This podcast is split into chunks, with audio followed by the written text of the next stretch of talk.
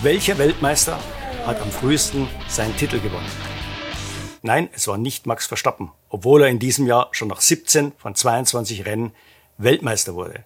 Das entspricht einer Quote von 72,2 Prozent aller Rennen. Es gab aber Leute, die waren noch viel früher dran. Michael Schumacher zum Beispiel. Er ist der Rekordhalter. Im Jahr 2002 hat er den WM-Titel schon in Manicourt beim Grand Prix von Frankreich sichergestellt und er kam als Weltmeister nach Hockenheim. Man muss sich das mal vorstellen. Hockenheim lag noch vor der Sommerpause. Das war eine Quote von 64,7 Prozent, also deutlich besser als Max Verstappen. Auch noch sehr schnell dran war Nigel Mansell. Er wurde nach 11 von 16 Rennen 1992 Weltmeister gekürt beim Grand Prix von Ungarn, Ungarn auf dem Hungaroring. Das entsprach einer Quote von 68,7 Prozent. Alle drei haben eines gemeinsam. Sie saßen im klar besten Auto des Feldes. Das zeigt sich schon allein daran, dass der Teamkollege immer Zweiter war in der Weltmeisterschaft. Aber es gab noch einige andere, die vor Max Verstappen liegen, wenn es darauf ankommt, wer früh genug Weltmeister wurde. Das war zunächst in den 50er Jahren Alberto Ascari 1952 und Juan Manuel Fangio 1957. Die wurden nach sechs von acht Rennen jeweils Weltmeister. Das sind 75 Prozent. Dann haben wir aus den 60er Jahren Jim Clark, der das zweimal dieses Kunststück fertiggebracht hat, nämlich 1963, 1965, jedes Mal nach sieben von zehn Rennen, also 70 Prozent. Dann haben wir Jackie Stewart. Auch er hat dieses, äh, diesen frühen WM-Titel zweimal geholt, und zwar 1969 und 1971 jeweils nach 72,7 Prozent der Saison. Und last but not least, but not least haben wir noch Michael Schumacher, sein WM-Titel, sein vierter 2001, den hat er nach 13 von 17 Rennen sichergestellt. Das entspricht 76,5 Prozent aller Rennen. Lewis Hamilton zum Beispiel, ein anderer siebenfacher Weltmeister, der brauchte für den WM-Titel, den er am frühesten feiern durfte, immerhin 82,4 Prozent. Früh Weltmeister zu werden wurde mit den Jahren natürlich immer schwieriger, weil es immer mehr Rennen gab und natürlich auch noch Sprints, die jetzt dazukommen. Das heißt, es gab immer mehr Möglichkeiten für die Verfolger, Punkte gut zu machen. Insofern muss man sagen, war auch die Leistung von Lewis Hamilton im Jahr 2020 hoch anzurechnen.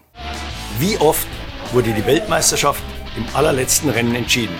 Es ist insgesamt 30 Mal passiert. Das allererste Mal gleich beim ersten Jahr 1950 da ging es zwischen Nino Farina und Juan Manuel Fangio, den beiden Alfa Romeo-Fahrern, um den Titel. Farina hat das Rennen gewonnen. 1956 war ein ganz kurioser Fall. Äh, Juan Manuel Fangio und Peter Collins, beide bei Ferrari unter Vertrag, haben um den Titel gekämpft. Äh, Fangio ist ausgefallen während des Grand Prix äh, in Monza und damit stand die Tür eigentlich offen für Peter Collins. Damals war es aber möglich, dass man das Auto gewechselt hat.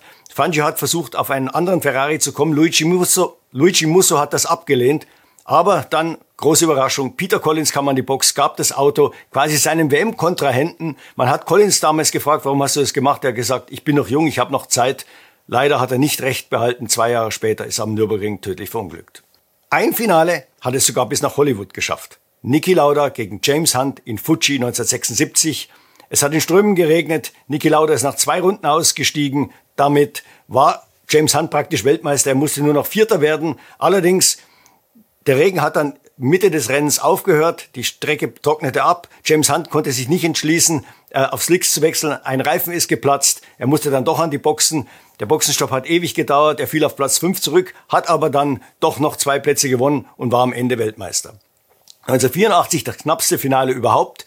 Niki Lauda hat gegen Alan Prost mit einem halben Punkt Vorsprung gewonnen. Er musste nur Zweiter werden, aber dieses nur Zweiter werden war eine große Aufgabe.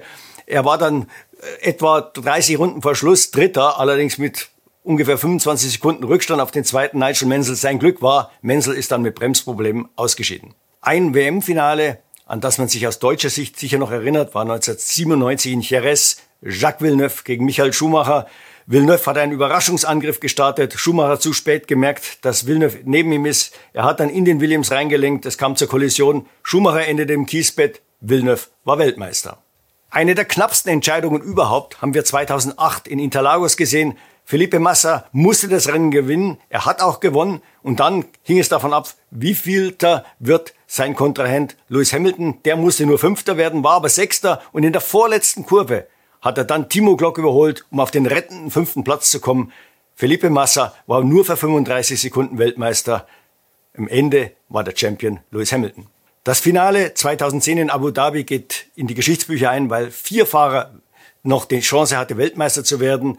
Am Ende hat es Sebastian Vettel geschafft gegen Fernando Alonso, Mark Webber und Lewis Hamilton. Und dann gab es noch das skandalträchtige Finale auch in Abu Dhabi zwischen Max Verstappen und Lewis Hamilton 2021. Das Rennen sollte eigentlich unter dem Safety Car zu Ende gehen. Rennleiter Michael Macy hat aber eigenmächtig entschieden, es eine Runde vor der Zielflagge runterzuholen. Es kam zum großen Showdown zwischen Verstappen und Hamilton. Verstappen hat gewonnen mit dem besseren Reifen. Danach gab es viel Stunk. Michael Macy hat seinen Job verloren. Was war der knappste Zieleinlauf der Formel 1 Geschichte?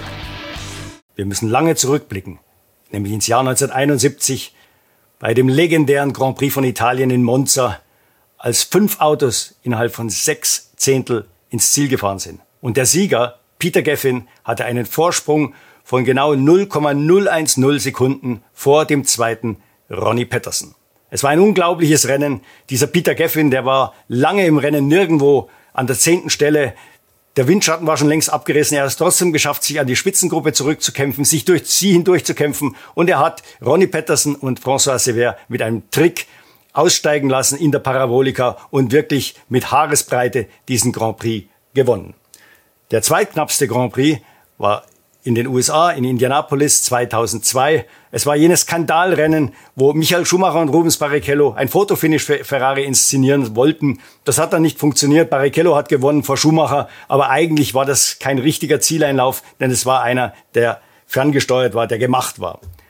Ganz anders dagegen das Finale 1986 in Jerez zwischen Ayrton Senna und äh, äh, Nigel Mansell da haben 14.000 die beiden getrennt. Es war ein super spannendes Rennen. Menzel hat wirklich Zentimeter für Zentimeter auf der Zielgerade aufgeholt und es hat gerade nicht gereicht. Er hatte das Gefühl, er hätte gewonnen, hat die Hand gehoben, aber danach das Zielfoto hat für Senna entschieden. Es gab noch mehrere Rennen mit deutlich unter zwei Zehnteln Abstand. Allerdings einige sind ein bisschen fragwürdig. Zum Beispiel äh, das Finale 2023 in Melbourne, das fand nämlich hinter dem Safety Car statt. Da war klar, dass die Abstände ziemlich klein sind. Ein weiteres richtig berühmtes Fotofinish war 1982 in Zeltweg beim Grand Prix von Österreich, als Elio De Angelis und Keke Rosberg in einem Abstand von 50.000 über die Ziellinie gefahren sind. Beide es saßen in Saugmotorautos. Es war eigentlich ein Grand Prix, den die Turbos gewinnen hätten müssen, aber die sind alle ausgefallen und zum Schluss blieb eben nur noch der Lotus von De Angelis und von Ross und der Williams von Rosberg übrig. Es war übrigens der letzte Sieg von Lotus unter Firmengründer Colin Chapman. Chapman ist ja dann im Winter 1982 an einem Herzinfarkt gestorben. In den Top Ten gab es noch ein weiteres Skandalrennen, an das sich sicher viele erinnern werden. Es war der Grand Prix von Österreich 2002. Jene Stallregie, die Michael Schumacher zum Sieger bestimmt hat, obwohl Rubens Barrichello das Rennen klar dominiert hat. Es hat damals Riesenwellen geschlagen. Schumacher war nicht ganz glücklich. Er hat Barrichello mit hoch auf das Siegerpodest gezogen, aber irgendwie war das Kind schon in den Brunnen gefallen.